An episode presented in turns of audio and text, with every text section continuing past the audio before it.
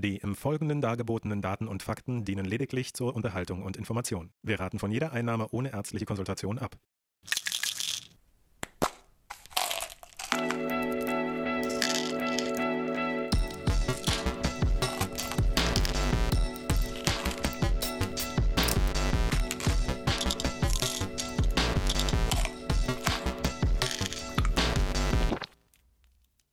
Herzlich willkommen zu Pharma FM, dem Podcast über Drogen, weil wir machen jetzt nur noch Podcasts über Drogen. Heute ist hier der fröhliche Pharmazeut dabei, Richard, und Icke Arthur, der die Fragen stellt. Ähm, sprechen wir heute wieder über Koks, Richard? Heute nicht Koks, nee, Koks nicht. Ähm, heute sprechen wir, eigentlich wollte ich äh, eine Folge ausarbeiten zu Parkinson. Nee, ich habe vorgegeben, dass wir eigentlich über Parkinson reden, damit wir das ein bisschen abwechseln können. So. Weil dann hast du gesagt, ah, ich habe gerade nicht so Bock auf Krankheiten. Und dann habe ich einfach eine Folge ausgearbeitet zu MDMA. Yay! Boom. Ja, genau. Und darüber reden wir heute. Ja, nicht schlecht. Ähm, bevor wir loslegen, bist du fit? Ich bin fit, ja. Nice. Mir, mir geht's ganz gut. Ich habe gerade ja. so eine ordentliche Tomatensuppe mit äh, schwarzen Bohnen gegessen. ist ganz nice. geil irgendwie. Nice, nice. Ja. ja ich fühle mich wohl. Sehr gut. Ja. Also kein No Need for MDMA. Äh, nö, sowieso nicht. Nee. Ich bin äh, vielleicht ein, ein, bisschen müde, weil irgendwie, keine Ahnung, früh, früher aufgestanden. Aber viel gearbeitet. Ah, blub, blub. Nee, worauf ich eigentlich hinaus wollte, ist so, ähm, bevor wir jetzt irgendwie ans Eingemachte gehen, was hältst du denn von MDMA überhaupt? Ähm, äh, wie, wie, wie meinst du jetzt? Also äh, prinzipiell finde ich ähm, solche die Frage überrascht Frage. Ja. Das ist, das ist eine gute Frage. Ja. Gedacht, ja. Ähm, äh, prinzipiell nicht schlimm, eigentlich aus einer pharmakologischen Sicht, das werden wir ja dann auch noch gleich aufrollen. Mhm. Im Prinzip ähm, ist es relativ ungefährlich, wenn man halt wirklich auch mit Kopf rangeht. Das ist wie bei allen Substanzen, die die Substanz an sich macht nicht die Gefahr aus, sondern eigentlich schlechte Konsummuster und so weiter. Mhm. Ähm, ich habe es selber mal ausprobiert und es ist überhaupt nichts für mich. So, ja. also funktioniert einfach gar nicht. Bauchschmerzen ähm, und so. Bauch, Bauchschmerzen, genau. Ich bin da irgendwie zu anfällig für diese Serotonin-Geschichten. Ja. Und ähm, ist, ist also eine, eine Sache, die ich nicht, ja. nicht so weiterverfolge. Aber ich finde es trotzdem immer wieder interessant, darüber zu reden und zu verstehen, äh, wie das Ganze funktioniert und warum bestimmte Wirkungen irgendwie auftreten. Auf jeden Fall, ja, das interessiert mich auch total. Ich habe auch ein paar, ein paar äh, coole Fragen dazu. Ähm, aber ich wollte einfach mal hören, dass du so jetzt so persönlich dazu sagst. Ja, also keine Ahnung, du kannst ja, das ist ja, weiß ich nicht, ich habe kurz drüber nachgedacht, so, wie, wie findest du Stühle, Richard? Das ist, halt, das ist halt so eine Sache, die ist existent. Ich sag niemandem, er soll keine Stühle benutzen. So, Aber wer halt, es tut, der ist bescheuert. Ja, genau. Ja. Ähm, ja, nee, irgendwie sind wir ja noch in diesem Staat mit dieser, äh, mit, mit der Rechtsgebung, dass es eben verboten ist. So. Ja. Äh, dabei hätte es eigentlich Potenzial, Potenzial, auch Menschen zu helfen. Ja, voll. Und äh, prinzipiell kann man eine, eine, einzelne Substanz schwer nur verteufeln, mhm. es sei denn, ähm, nach einmaliger Benutzung fällt einem sofort, schmilzt einem das Gesicht runter und das ist MDMA. Und du guckst anderen Leuten zu, wie deren auch das Gesicht runterschmelzt. Ja, so genau. dann könnte man anfangen, es zu verteufeln. Und lachst dann einfach. Ja. ja. okay. Ähm, dann könnte man, dann könnte man tatsächlich sagen, äh, dass man es verteufeln kann. Ja. Also ich meine, ganz lange Zeit war es ja auch so, Bestes Beispiel, Heroin war halt super lange auch in der Pharmakotherapie unterwegs äh, mhm. und wurde eigentlich äh, benutzt, um Morphinabhängigen äh, so ein bisschen Linderung zu verschaffen. Ja. Was es natürlich auch total gemacht hat, ja. Aber ist ja auch geil. Ja, ist auch geil. Ist auch richtig geil. Aber ja, nee. ähm, hat natürlich auch krasses äh, Abhängigkeitspotenzial, wie mhm. jeder weiß. Ja.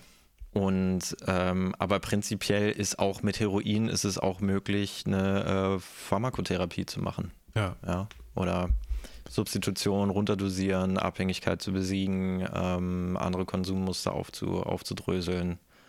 Und so, deswegen ja. kannst du nicht sagen, das ist alles schlecht. So. Ja, voll, ich glaube, darauf wollte ich hinaus. Ne? Das ist immer so, ja. wenn man auf die Substanzen guckt und so und dann das Stigma anschaut, das es in der Gesellschaft hat und so, dann. Ja. ja. Und generell ist es halt, ist einfach ein interessantes Thema, Mann. Ja, Deswegen, total. Es gibt, es ist halt auch irgendwie so, ne, so absolute Partydroge abgestempelt und heiß umstritten. Dann gab es irgendwie dieses tote Teenager-Mädchen in den Staaten und dann wurde es nochmal so krass verteufelt alles. Ja. Und ähm, ich glaube, man muss da ein bisschen mehr unterscheiden und so. Und deswegen, ja. ja. Genau.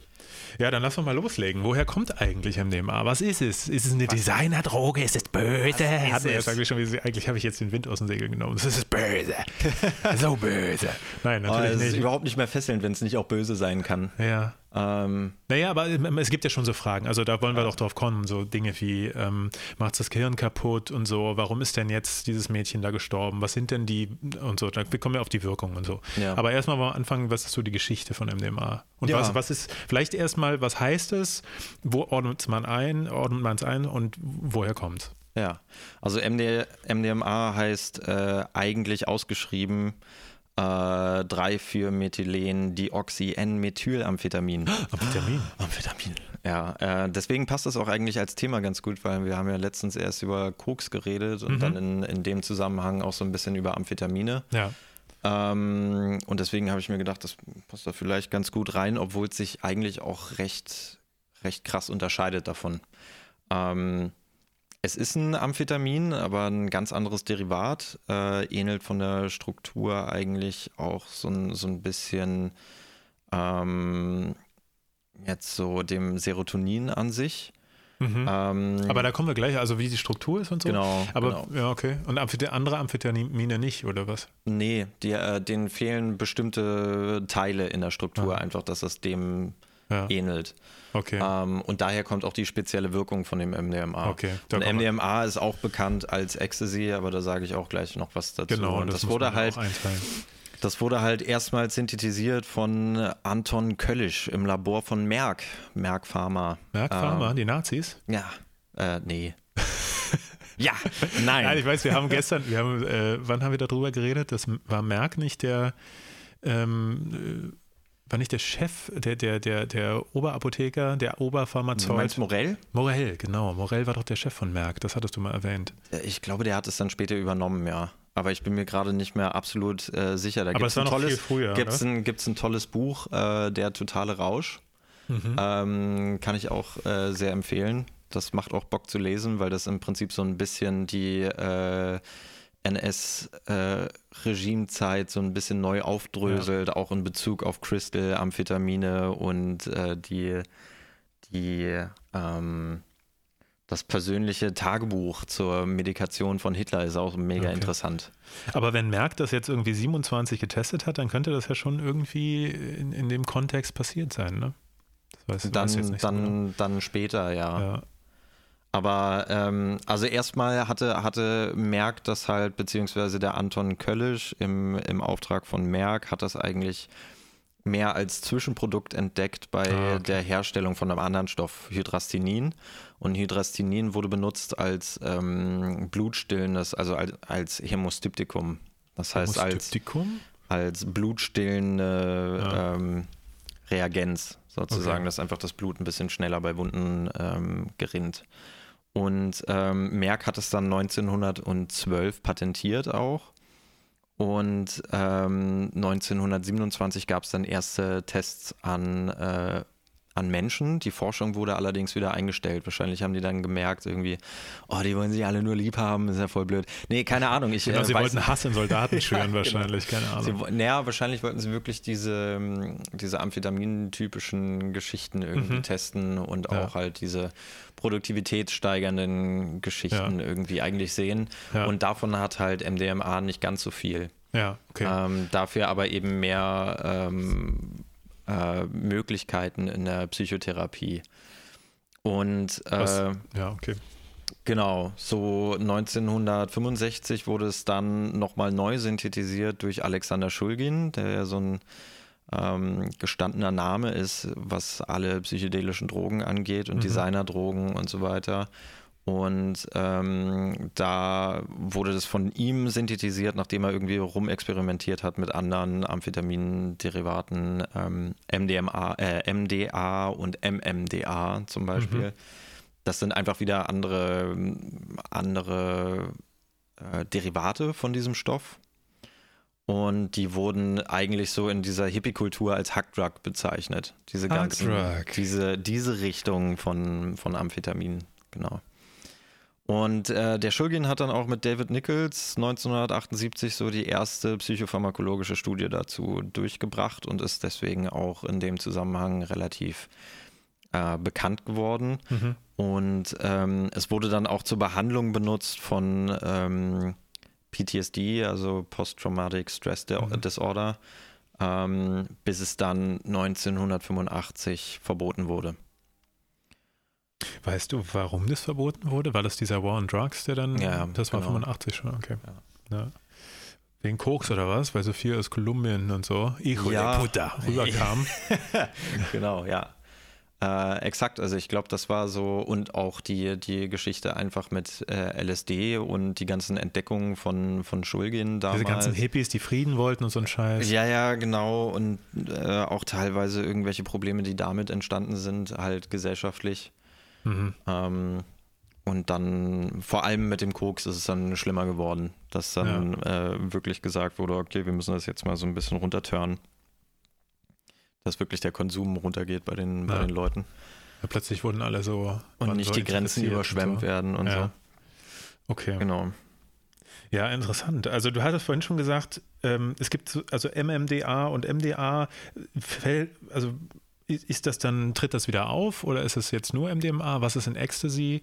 Ähm, mhm. Vielleicht können wir mal über die Form sprechen, weil das ist echt, äh, also ich finde das relativ verwirrend. Ne? Es hat ja auch in unterschiedlichen Ländern unterschiedliche Mischungen ja. an Stoffen, die unter, unter also unterschiedlichen Namen vertrieben werden und so. Ja. Also man kann es eigentlich mehr so nach der Konsumform gliedern. Das heißt, es gibt halt Ecstasy oder XTC, so als mhm. Akronym irgendwie. Ähm, und damit sind eigentlich die Tabletten gemeint, ähm, okay. die halt unterschiedlich auch dosiert sind. Einfach. Und da kann auch alles Mögliche drin sein, oder was? Also es hat dann Genau. Also Ecstasy ist dann tatsächlich eher so diese äh, ja. Clubpille, sozusagen, eigentlich kannst du sagen. Und ähm, oftmals, meistens wird es verkauft unter, es soll MDMA sein, aber oftmals sind es halt auch andere Substanzen, andere Derivate, mhm. also zum Beispiel auch MDA oder 2CB, also Mescalin-Derivate, die oh, dann auch, auch, ein bisschen, bisschen ja. mehr psychedelisch sind und tatsächlich auch mehr ähm, Halluzinationen verursachen können. Ja. Und ähm, dann solche Sachen wie MDPV, äh, Speed, alles Mögliche kann da, kann da halt drin sein und oftmals auch hoch dosiert und deswegen gibt es halt auch so diesen, diesen stehenden Namen böse Pille in Anführungszeichen. Mhm ist halt auch wieder das gleiche, gleiche Argument wie vorhin. Keine, keine Substanz ist eigentlich an für sich böse. Ja. Eine Pille kann aber böse sein, wenn die einfach stärker dosiert ist, als du angenommen das hast. permanent. Ganze, also ich habe das Gefühl, äh, dass irgendwie alle drüber sind über das, was einem als therapeutisches äh, Maximal, als therapeutische Maximaldosis ähm, empfohlen ja. wird. Also jetzt von, von sind es vom Psychiatern, ne, die auch ja. äh, mit diesen Drogen dann experimentieren für die Therapie. Ja, genau. Ähm, da, ja, da richtet man sich halt so an äh, Dosierungen anhand des Körpergewichts. Mhm. Und wenn man halt genau weiß, dass das irgendwie ein Reinstoff ist, dann kannst du es halt super dosieren. Ja. Bei den Pillen fällt es halt weg, dann irgendwie nachlegen oder so es dauert so ein bisschen. so eine Schmuckkerbe reinmachen. Nee, mittlerweile ist es eigentlich so, dass äh, ziemlich viele Pillen hart überdosiert sind, also mhm. also irgendwie bei 300 Milligramm liegen. Ja. Und du dann oftmals tatsächlich irgendwie die Hälfte oder so davon nehmen musst oder erstmal mit einem Viertel am besten anfängst. Ähm, und dann kommt noch dazu, dass die manchmal überhaupt nicht gut verarbeitet sind. Dann hast du nicht überall eine gleichbleibende Wirkstoffkonzentration. Also das typische Drogenproblem quasi. genau. Und wenn dann was ganz anderes drin ist, als du eigentlich erwartet hast, dann ja. kann es halt sein, dass es sich ziemlich böse anfühlt. So. Ja. Ja. Ähm, ist ja klar. So, wenn, wenn du eigentlich ähm, etwas erwartest und ähm, dann kommt noch deine, deine persönliche es kann nicht wahr sein. Ich habe das Telefon leise gemacht und es ist trotzdem laut. Ich mache es jetzt mal komplett aus. Schneiden wir vielleicht raus. Vielleicht auch nicht. Ja. Reden wir weiter. Also du erwartest was ganz anderes äh, und bist dann überrascht. So, das macht natürlich Panik. Ne? Das ist ja in jedem äh, Substanzkontext. Ja, genau. Und dann kommt noch dazu, dass man ja auch in einer unterschiedlichen vegetativen Phase ist. Also du hast vielleicht weniger getrunken, weniger gegessen, bist irgendwie mhm. weniger tough drauf, hast ein bisschen mehr Sport gemacht oder so. Und dann kann sich das auch unterscheiden, selbst bei normaler Dosierung, wie du diese, diese ähm, Substanz empfindest ja. oder den Rausch letztendlich. Ja, okay, na klar. Das hängt ja auch viel von deinem Gemüt ab dann genau. an der Stelle. Ne? Und ähm, ja, das ist halt, ähm, es gibt halt äh, regelmäßige Pillenwarnungen auch. Ähm, was ich ganz gut finde, das ist das halt einfach so diese generell diese Richtung von ja. Safer Use und so. Ja. Es ist halt generell wichtig, weil die Leute machen es sowieso, ja. also besser drüber reden. Total. Ähm, ich habe das darauf wollte ich eigentlich auch hinaus. Also gerade so, wenn man jetzt darüber redet, was sind die Nebenwirkungen, worauf muss man achten. Aber das können wir an der Stelle auch nochmal sagen und äh, vielleicht am Ende auch nochmal.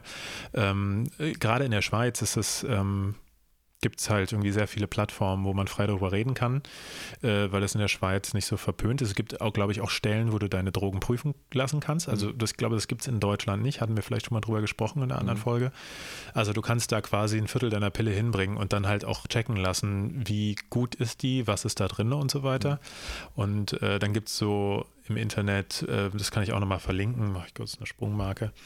Äh, und zwar ähm, Webseiten, die dann auch Fotos von den Pillen machen mit einem Datum, wann die im Umlauf sind, um einschätzen zu können, wie viel da drin ist, äh, was da drin ist. 2CB zum Beispiel, da wird dann auch mal groß darauf hingewiesen, weil mhm. das ist etwas, mit dem viele Leute gar keinen, also keine Erfahrung haben. Ähm, oder das ist relativ frisch gewesen, ne? Also das sind ja. vielleicht noch nicht so viele, weil es noch nicht so lange da. Oh, doch, das gibt es ja? schon auch länger. Gibt schon ja. länger, ja. ja. Okay, sorry. Also mein Unwissen. Ich bin nicht so der, ich bin nicht so der Clubgänger, aber äh, ja. Also was meintest du jetzt, dass die, dass es diese Websites, dass es die schon länger gibt? Achso, die Webseiten gibt es, glaube ich, auch schon länger. Ich meine, ja. dieses 2CB in dieser Pillenform, was als MDMA verkauft wird, ist, mm, glaube ja, ich, das ne? ist auch also schon länger so ein so, Ding. Ja? ja. Okay. Ja, manchmal, da war ich manchmal, überrascht, weil ich irgendwie, ich habe gehört, dass es ähm, auch eine nicht ganz, ähm, also dass der, die, die Wirkung von 2CB ist nicht ganz so geradlinig einschätzbar über die Population hinweg. Mhm ähm, kann, kann starke Nebenwirkungen haben und so, dass da mega blöd, wenn du halt überrascht wirst und eigentlich denkst, du kriegst so eine Ecstasy-Pille mit, ja, mit ja. MDMA oder so. Es ist halt auch eigentlich MDMA ist halt ein äh, Empathogen, ein Taktogen, mhm. aber kein Psychedelikum. Und wenn ja. du dann plötzlich so ein Psychedelikum halt äh, angedreht bekommst, was irgendwie auch so eine entaktogene äh, Schiene fährt, dann wird es halt oftmals auch einfach zu viel. So. Okay, ja. Ja, aber wie wir gerade bei Erwartungen sind. Ne? Wenn ja, du nicht darauf genau. eingestellt bist, so, dann kann der Trip richtig blöd werden. Ja. Ähm, eine von diesen Seiten äh, zu diesen Pillenwarnungen heißt zum Beispiel mindzone.info. Mhm. Und da gibt es auch so Bildvergleiche, weil oftmals weißt du ja nicht, von wann, wem, wie du das irgendwie bekommen hast. Genau, mit den ähm, Fotos und so. Und ne? da kannst ja. du dann wenigstens äh, das mal irgendwie im Licht angucken ja. und dann gibt es halt auch so Fotos direkt davon. Ich muss ganz ehrlich sagen, ich habe äh, noch nie so eine Pille genommen, aber fand die irgendwie ganz sympathisch. Die sehen wirklich aus wie Smarties. Ja, schön bunt, ne? Ja, die sind irgendwie so unglaublich ansprechend gemacht irgendwie. Haben so witzige Logos oder so oder benutzen irgendeinen Markennamen oder so und sind so humorvoll. Und dann finde ich das halt. Benz. Ja, ja, ja. Äh, Heineken oder sowas und dann hast du. In letzter Zeit gibt es halt so diese riesigen Riesentabletten, die äh, gigantisch, so als ja. Hexa, He Hexaeder aufgebaut sind ja. und irgendwie so einen Totenkopf drauf gedruckt haben. Ich weiß nicht, finde ich nicht so sympathisch. Nee, die fand ich nicht, aber die hatte so ein schönes, helles Orange, glaube ich. Das hat mir gefallen. Ja. Aber trotzdem ähm, macht es mir Sorge, wenn ich mir dann angucke, wie viel Milligramm oder äh, so 1,5 Gramm Dinger, so Riesenteile. Ja. Ich so, ui. Das ist schon übertrieben, finde ich. Also, ja, gibt es so hochdosierte? Also die du wirklich teilen sollst irgendwie. Das fand ja. ich schon, finde ich irgendwie absurd. Das ist nicht, also generell finde ich die, diese gesamte Kultur des, äh, wir denken nicht viel vorher nach, sondern kaufen irgendwo im Club ähm, eine ne Pille und ballern die halt rein, finde ich so ein bisschen suspekt, weil ich glaube ich eher der Typ bin, der das äh, zu einem bestimmten Zweck macht. Ähm, und zwar sich selber erforschen oder halt irgendwie in Ruhe in sich reinhorchen und so was hast du gesagt, intaktogen, ne? das mhm. heißt das ja, ne? sich selbst berühren, das Innere berühren oder sowas. Mhm. Ähm, zu diesem Zweck würde ich das benutzen. Ähm, ja, so partymäßig äh, finde ich generell ein bisschen, ja. Ja. kann dann Aber soll doch am Ende jeder machen sollen. soll jeder machen, wie er Bock hat. Aber safe halt, ne? Schön, schön drüber nachdenken, schön auschecken, dass man weiß, was die eigene Grenze ist und so. Das sowieso mit allem. Ja. Muss ich ja nicht, das klingt immer so, als wenn ich hier mit erhobenem Zeigefinger sitze. Ich habe einfach bloß Angst, du, du, Freunde. Ich habe Angst, Freunde. Ich habe einfach bloß Angst. ja.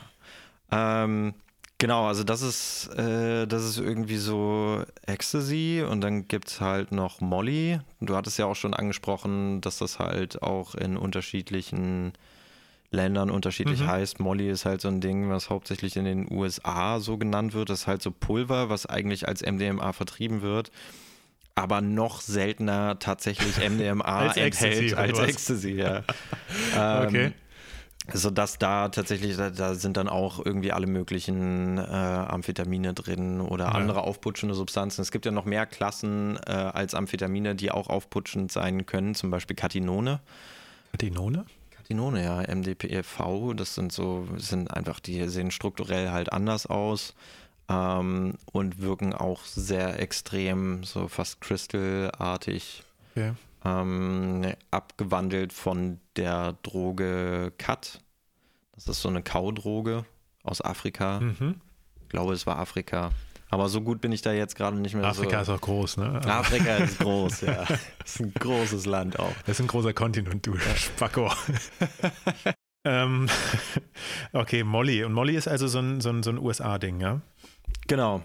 Und äh, immer gängiger wird eigentlich die Konsumform Emma halt, also so äh, kristallines MDMA, wo, wo dann halt die Leute so mit einem angefeuchteten Finger reingehen und dippen und lecker. dann halt lecker dippen. und äh, wird immer beliebter, weil es im Prinzip auch ein bisschen besser zu dosieren ist. Allerdings mhm. muss man da halt auch schon aufpassen, weil äh, Finger sind unterschiedlich groß. ich weiß nicht, ob euch so aufgefallen ist, aber ja. nicht jeder Finger von euch nee, ist gleich es ist halt groß. auch so eine, so eine Geschichte, man dosiert schneller nach damit. Ja. Und ähm, eventuell stimmt, ja. ist, der, ist der Stoff auch nicht durchgehend gleich konzentriert in mhm. deinem Beutelchen, wo du es halt drin Ach so, hast. weil es als Kristall quasi unterschiedlich ähm, äh, konzentriert ausfallen ja, kann, oder was? Letztendlich oder? ist es ja ein, ein Pulver, das kann unterschiedliche Porosität haben und mhm, dann okay. unterschiedliche Kristalle, die unterschiedlich groß sind. Und Nebenstoffe hat es ja auch noch drin, die können unterschiedlich äh, verteilt sein in dem Pulver. Wir könnten ja quasi vor dem Hintergrund des Safe Drug Konsum äh, vielleicht mal drüber reden, wie man sowas irgendwie aufteilt. Aber vielleicht ist es auch blöd, vielleicht so Tipps, vielleicht auch blöd. Ja, weiß ich gar nicht. Also wie würde ein Pharmazeut, also das kann man sich ja später abgucken, kleiner Tipp am Rande, später reden wir darüber, wie man Salben herstellt oder Pulver entsprechend für, keine Ahnung. Ihr müsst einfach plus eins und eins zusammenzählen. MDMA-Salbe einfach so. MDMA-Salbe, die reibe ich mir in die Augen. ja, aua. Es schmeckt scheiße, es ist wahrscheinlich richtig unangenehm. Ja. Ja. Also, kann schon bestimmt ordentlich brennen. Ja, okay. Äh, naja, prinzipiell würdest du als äh, Pharmazeut, würdest du natürlich so ein Pulver, um das möglichst homogen zu machen, sagt man, halt möglichst zerkleinern. Ähm, logisch. Ja. Logisch. Oder halt auflösen. Ähm, das machen dann, ja auch manche, ne? Mit Auflösen und Trinken, ja. sodass du halt nicht über die, was weiß ich, ähm, so 1,5 pro Kilogramm Körpergewicht kommst oder sowas. Genau, also du kannst es halt, kannst es halt auflösen, dann ist es natürlich äh, wesentlich ähm, anfälliger gegenüber Licht und ähm, hm, okay. Reaktionen im Allgemeinen. Also es kann schneller oxidieren und so weiter. Ähm, aber du könntest sozusagen eigentlich dieses Pulver möglichst klein machen, das gut durchmischen, dann halt die richtige Dosis abwägen in, mit, dem, äh, mit dem Gedanken im Hinterkopf, Natürlich ist es normalerweise nicht 100% Reinheit, ja. Aber du würdest immer davon ausgehen, dass es 100% Reinheit ist und dann gehst du halt eigentlich so nach den 1,5 Milligramm pro Kilogramm Körpergewicht oder 1,3 Milligramm pro Kilogramm Körpergewicht bei Frauen. Ja. Und äh, packst es dann in eine Kapsel und äh, schluckst das runter. So ja. würde man das im Prinzip irgendwie. So würde man zumindest nicht drüber gehen. Ja. Ne? Also sich vorher abmessen und dann irgendwie. Und dann bei jeder, bei jedem Konsum mindestens zwei Stunden Zeit lassen da, dazwischen. Dass man Wie, nicht allen, nachdosiert. Zwischen allen 150 äh, Milligramm immer zwei Stunden Zeit lassen. Äh, das ist wie bei Corona, alle zwei Minuten Hände waschen. Möglichst nie nachdosieren, weil es immer äh, stressig sein kann. Aber wenn man nachdosiert, nicht irgendwie nach einer halben Stunde denken, oh, fängt ja. noch nicht an zu wirken, ich baller mir jetzt noch was rein. Okay. Das ja. hat halt keinen Sinn, das wollte ja. ich damit sagen. Eigentlich ja. musst du ja immer davon ausgehen, dass diese Dosis dann auch ausreicht. Dazu gibt es auch einige Studien, die ähm, anklingen lassen, beziehungsweise zu dem Ergebnis gekommen sind, dass Nachdosierung ähm, nicht linear verlaufen. Das heißt, es kann stärker wirken, beziehungsweise der, der Plasmaspiegel, also der Wirkstoff im Blut, kann stärker anfluten, obwohl man linear sozusagen eine größere Menge genommen hat. Mhm. Weißt du, was ich meine? Da müssen wir gleich nochmal ein bisschen tiefer jetzt bei der Wirkung und so mhm. drauf eingehen, wie es dann irgendwie im Körper ankommt und so. Ja. Ähm, Finde ich auf jeden Fall ganz spannend. Ich würde das jetzt gerade nochmal, wäre eine Frage, was ist denn Liquid Ecstasy? Liquid Ecstasy ist was ganz anderes eigentlich. Das muss okay. man auch. Also es ist äh, keine Form, die man jetzt da nee, irgendwie. Okay. Das muss man auch ganz heftig davon abgrenzen. Liquid Ecstasy ist GHB oder GBL. Ähm, das wirkt im Prinzip auf denselben Rezeptor wie auch Alkohol. Mhm. Ähm, und teilweise noch auf ein paar andere Rezeptoren, kann in geringerer Dosis auch so Euphorie verursachen, wie zum Beispiel auch in geringerer Dosis Alkohol das macht.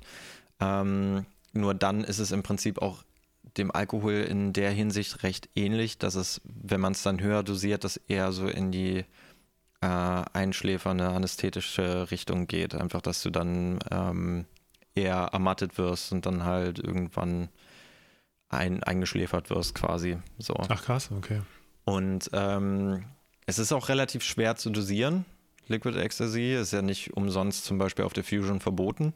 Ja, auch. ja weil es oftmals Überdosierungen gibt oder es hat eine höhere Konzentration und dann nimmt man dieselbe Dosis wie sonst und dann fällt man plötzlich um ja. und äh, hat irgendwie einen Herzstillstand. Wieder mal, man weiß nicht, was man kriegt. Einfach. Ja, genau. Und das ist so Sachen. schwierig, das irgendwie für sich abzupassen. Und man muss sich eigentlich bei jedem neuen, bei jeder neuen Charge, wenn man es wieder an, ausprobieren wollen würde, hm. ähm, sich rantasten. Ja. ja. Und bei äh, GBL, GHB ist es halt auch so eine Sache, es ist halt flüssig und es ist halt schon irgendwie scheiße in, im Club irgendwo mal eben ein Milliliter abzu, abzumessen. Genau. Ja. Ja, so, es ja. ist fast nicht machbar. Und oftmals, dann kommt da auch noch tatsächlich ähm, hinzu, dass die Leute einfach vergessen, dass sie gerade eben schon was genommen haben, wenn sie halt schon Krass, im Rausch das ist wie sind. bei diesen äh, Schlaftabletten, oder? Ja, was? und dann äh, knackt man sich noch was davon rein. Und dann ist man irgendwo bei einer ja. Überdosis und fällt dann halt ins Koma oder kann ins Koma fallen. Ja. Ähm, deswegen ja. wird es okay, als aber relativ... Ganz, aber so auch, ähm, es ist generell was ganz anderes. Ja. Ja, es okay. wirkt ganz anders, hat eine ganz andere Struktur, äh, es hat eine ähnliche, also es wirkt auf einem pharmakodynamischen Level ganz anders, hat eine ähnliche Wirkung und die Leute empfinden es teilweise als ähnlich in einer bestimmten Dosierung ist aber was komplett anderes. Ja, alles klar. Ja. Dann ähm, hatte ich noch eine Frage zum Thema Designerdrogen. Das ist ja mal irgendwie so ein Überbegriff. Äh, wird dann irgendwie gesagt, Designerdrogen sind doof oder sowas. Äh, ja. Dabei ist doch eigentlich alles, was man synthetisiert und irgendwie eine neue Form bringt, eine Designerdroge, oder? Was ist MDMA? MDMA kann man schon dazu zählen, eigentlich, soweit ich weiß. Also ich bin jetzt auch kein, kein Experte für die Definition Designerdroge. so, ja. ähm, aber insgesamt ist es halt so, dass es ähm, chemisch synthetisiert wird. Die Designerdrogen, das ist, glaube ich, irgendwann mal daher gekommen, dass halt irgendwie in China andere Derivate aufgesetzt wurden von bereits bekannten Drogen. Also mhm.